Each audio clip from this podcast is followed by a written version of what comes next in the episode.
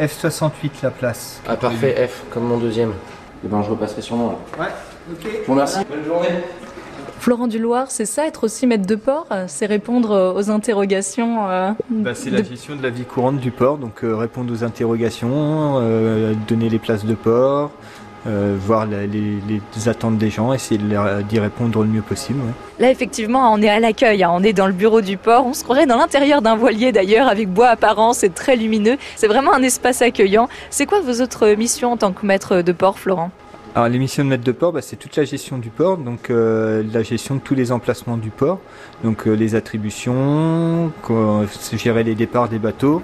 Au niveau de l'été, c'est de s'assurer que tous les bateaux qui viennent dans le port sont bien déclarés et ont bien réglé leur nuitée.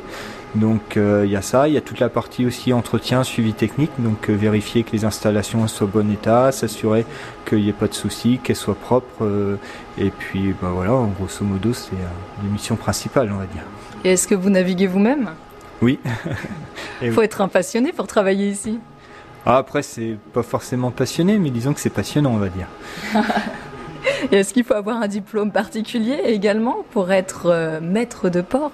Diplôme non, j'ai commencé comme agent portuaire et puis au fur et à mesure de l'expérience, eh ben, j'ai gravi les échelons. Et qu'est-ce qui vous plaît dans votre travail? Bah, il y a le côté relationnel au client qui est pas toujours évident, mais c'est quand même assez sympa dans l'ensemble. Et puis bah, après, il y a toute la gestion aussi du, du plan d'eau. C'est un, peu, c'est un peu comme notre bébé qu'on gère, qu'on, dont on s'occupe.